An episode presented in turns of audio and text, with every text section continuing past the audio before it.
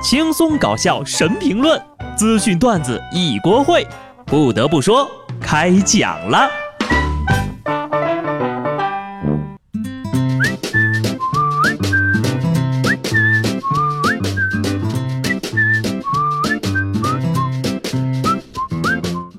Hello，听众朋友们，大家好，这里是有趣的。不得不说，我是机智的小布。话说呀，这两天我为了能跟所有的人都能聊上两句，也是拼尽全力了。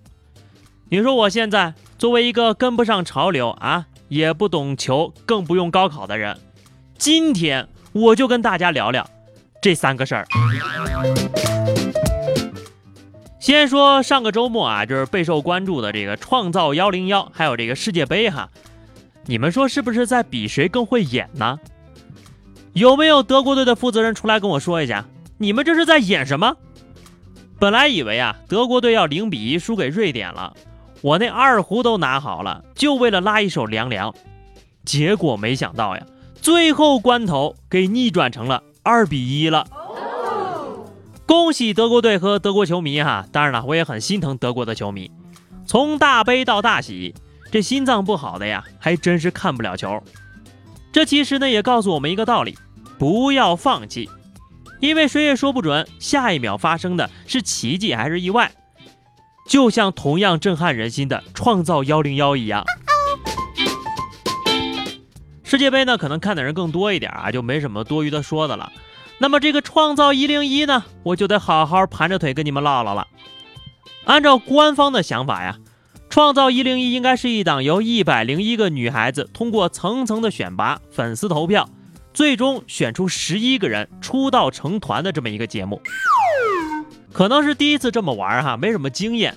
这个节目呢，到最后就变成了貌美村花，初二辍学，干啥啥不会，天生就爱哭，跳舞、划水、唱歌、走音，通过粉丝的不懈努力，终于被送到第三名，出道成功的励志故事了。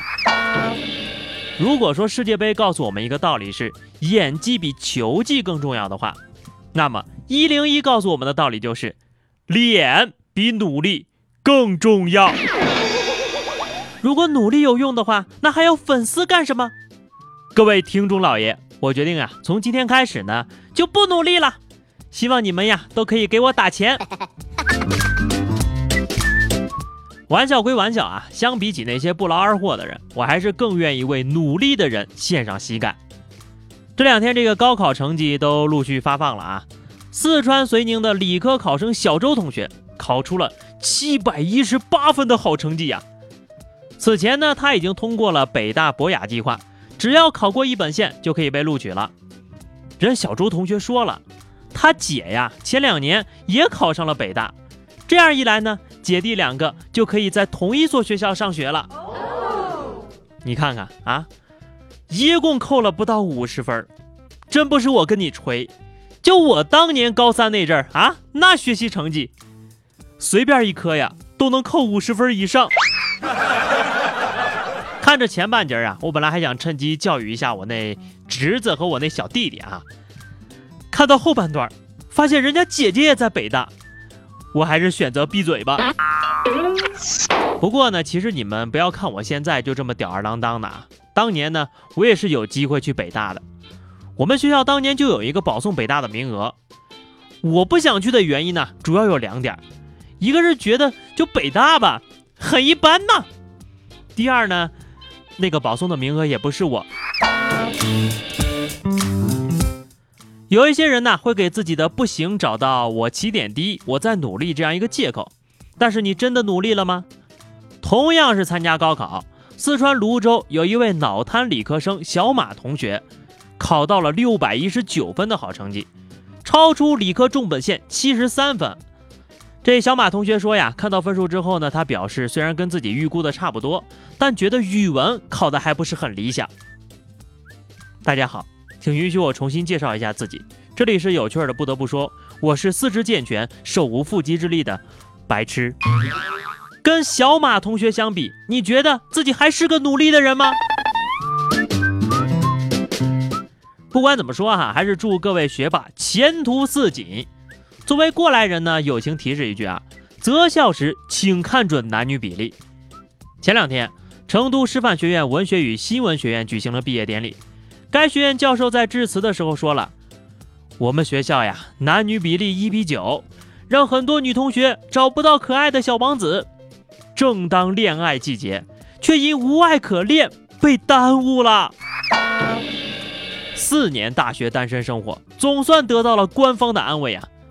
莫咪呢也想问问他们学校，身为男女比例同样失衡的旅游学院，学校欠她的男朋友什么时候给补上呀？” 学习不刻苦，长大卖红薯。好好学习呢，可能不会给你带来高薪的工作呀、光明的前途什么的。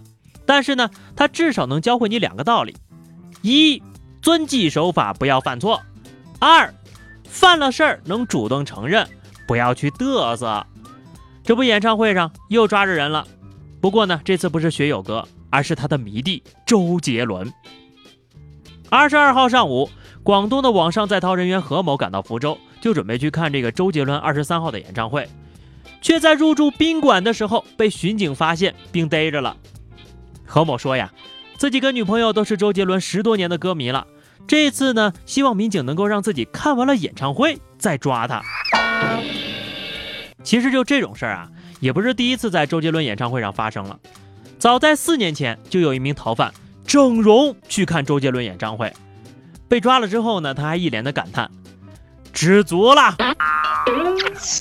你说这土豪过得比我滋润也就算了，现在怎么连个逃犯也过得比我滋润了？有女朋友，有钱，还能去看演唱会。不过话说回来啊，逃犯克星总算后继有人，甚是欣慰呀！向偶像学友哥致敬。现在呀，这还没抓到过逃犯的演唱会。那都不好意思叫什么天王演唱会了，老一批的啊，你像刘德华、黎明、郭富城，新一批的陈奕迅什么的啊，都抓紧时间努力一下啊！